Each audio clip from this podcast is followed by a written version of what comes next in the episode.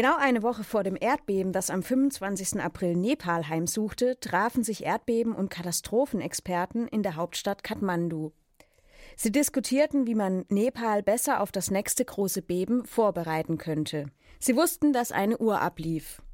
Nach dem Beben, das 1934 die Stadt zerstörte, musste man in diesem seismischen Hochrisikogebiet wieder mit einer Katastrophe rechnen. Was die Wissenschaftler nicht wussten, war, wie bald ihre Vorhersagen schreckliche Wirklichkeit werden würden. Ein Beben exakt zeitlich und räumlich vorherzusagen, ist nach dem gegenwärtigen Stand der Wissenschaft schlicht unmöglich. Das hat Radio KIT-Reporterin Susanne Radoslawe Rados Savlevich vom Geophysiker Andreas Schäfer erfahren. Es gibt ja immer diesen, diesen lange gehegten Wunsch der Erdbebenvorhersage. Da muss man erstmal sagen, wie definiert man überhaupt diese Vorhersage? Wenn man sich eine Erdbebenvorhersage in der Art wie eine Wettervorhersage vorstellt, das heißt nächste Woche Dienstags Magnitude 6,3 irgendwo in der Molukkischen See, das geht absolut überhaupt nicht. Das ist jenseits von allen Kenntnissen, die wir haben und da sind wir auch Jahre, wenn nicht Jahrzehnte oder vielleicht sogar Jahrhunderte oder überhaupt davon entfernt.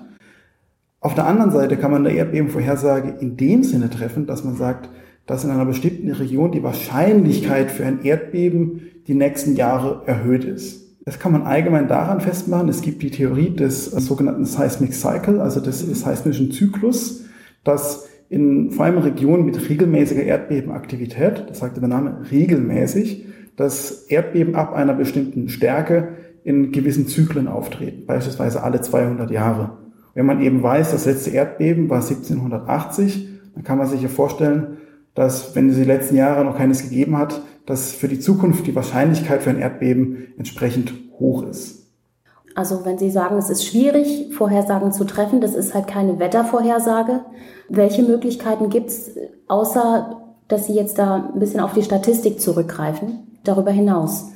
Gibt es eine, eine gewaltige Anzahl von verschiedenen Möglichkeiten. Zum einen die klassischen physischen Messmethoden.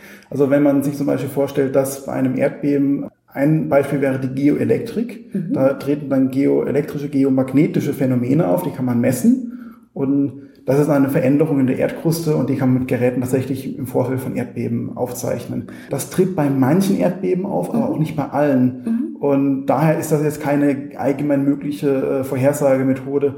Und das sind man muss schon Glück haben, dass man gerade ein Erdbeben mit so einem Phänomen aufzeichnet.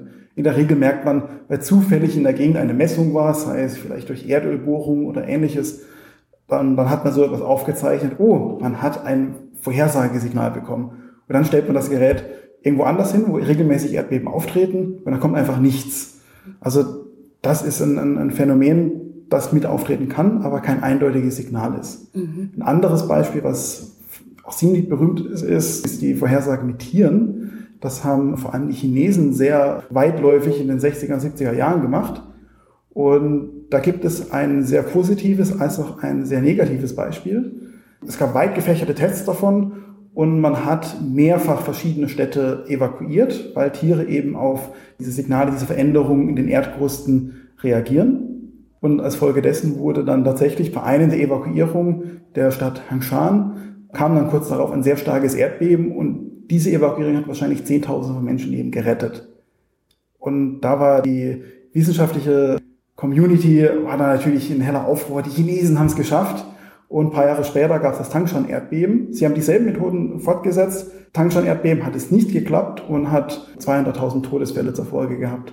Also Tiere sind eine Möglichkeit, als Indikator zu verwenden, aber auch nicht allgemein möglich. Auf der anderen Seite gibt es Computermodelle, die natürlich die, die seismische Aktivität überwachen, zum Beispiel Signale in der Erdbebenhäufigkeit aufnehmen. Das heißt, treten auf einmal Erdbeben einer bestimmten Magnitude häufiger über eine bestimmte Zeitperiode auf oder treten sie näher beisammen räumlich auf oder gibt es allgemeinen Anstieg der Magnitude oder plötzlich sind gar keine Erdbeben mehr da, baut sich da eine Spannung auf. Also nennen das immer Tracking Functions. Also man, man misst ein bestimmtes Signal einer Grunde der Erdbebenstatistik und wenn man viele von diesen Funktionen hat, kann man auch daraus eine Art äh, Alarmsignal ableiten. Das funktioniert aber natürlich auch nicht immer. Und eine von den Methoden, die, die, die trackt, also diese, die, die, messt, die misst diese Signale und wenn dann ein gewisser Grenzwert überschritten ist, dann tut diese Methode sagen, okay, die nächsten neun Monate ist in dieser Region ein Erdbeben wahrscheinlich. Das ist natürlich auch schwierig, weil man kann natürlich nicht neun Monate im Voraus genau. eine Region evakuieren. Ne? Und dann ist auch die äh, Erfolgsrate jetzt auch eher dürftig. Auch wenn ich mich recht entsinne, waren das vielleicht äh, 30 Prozent Erfolgsrate mhm. in den letzten Jahren, äh, zehn Jahren, wo dieses mal getestet wurde. Also das ist nur ein Beispiel von vielen. Es gibt unzählige Methoden. Was schon relativ gut funktioniert, ist tatsächlich die räumliche und zeitliche Vorhersage von Nachbeben. Zumindest was die Wahrscheinlichkeit angeht. Da gibt es zum Beispiel sogenannte epidemische Modelle. Das heißt, es leitet sich von der Epidemie ab. So wie sich bei einer Krankheit Menschen wiederum an einem anstecken können, kann ein Erdbeben natürlich die Wahrscheinlichkeit von Folgeerdbeben erhöhen. Dieses klassische Nachbebenphänomen. Das heißt, man hat durch ein starkes Erdbeben eine Erhöhung der Wahrscheinlichkeit für Folgeerdbeben und das klappt schon relativ gut. Das heißt, man kann räumlich und zeitlich schon mal Nachbeben allgemein eingrenzen Wobei dieser Fall, der jetzt in Nepal passiert ist, mit diesem sehr starken Erdbeben ähm, vergangenen Montag, das ist natürlich wiederum schwer. Das ist wieder ein anderer Fall, weil das war eigentlich kein Nachbeben, sondern ein neues Erdbeben in einer Art Sequenz. Also ist ein Teil der Problematik der genauen Vorhersage, dass Erdbeben sehr vielseitig sind?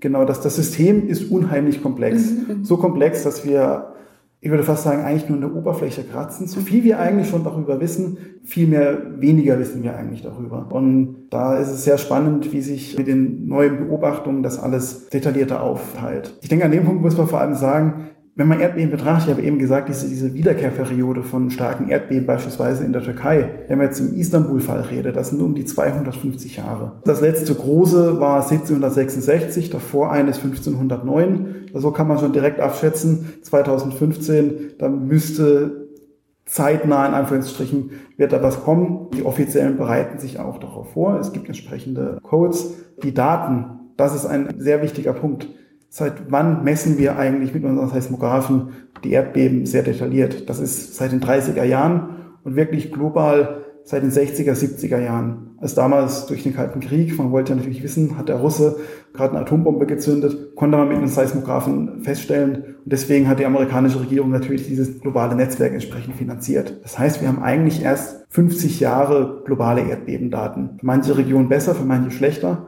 Aber wenn man bei einer großen aktiven Regionen bei 250 Jahren für die Wiederkehrperiode ist und in weniger aktiven Gebieten, da zählt auch Deutschland dazu oder auch weite Teile beispielsweise von Australien oder auch Afrika und auch der USA, das sind Wiederkehrperioden von mehr als 1000, 2000, 3000 Jahre und diese Gesamtheit der Erdbeben konnten wir da einfach noch nicht messen. Man hat Aufzeichnungen, Zeitungsausschnitte aus dem 18. Jahrhundert. So hat man versucht, einen möglichst kompletten Katalog zu erstellen, aber das kann man natürlich nicht dem vergleichen, was man heute mit Instrumenten messen kann. Also man kann jetzt ganz grob gesagt sagen, man ist eigentlich noch am Anfang der Erdbebenforschung. Mehr oder weniger kann man das so sagen. Mhm. Es wurde sehr viel entwickelt, es ja. hat sich unglaublich verbessert. Also ich würde fast sagen, Faktor 10 bis 100, was die Erdbebenmessung allgemein angeht, einfach weil mhm. unsere Instrumente viel besser geworden sind. Aber wenn man jetzt als Beispiel Nepal nimmt, in den USA kann man Magnituden von 0,5 nur sogar kleiner messen, weil da einfach sehr viele Seismographen sind, auch in Europa, in der Türkei. In Nepal, da sind wir froh, wenn wir was um die Magnitude 3 bis Magnitude 4 kriegen. Es gibt keine Messgeräte. Zum einen, Nepal ist jetzt nicht das reichste Land und überraschenderweise, trotz der großen Aktivität, war es wenig im Fokus der Erdbebenforschung.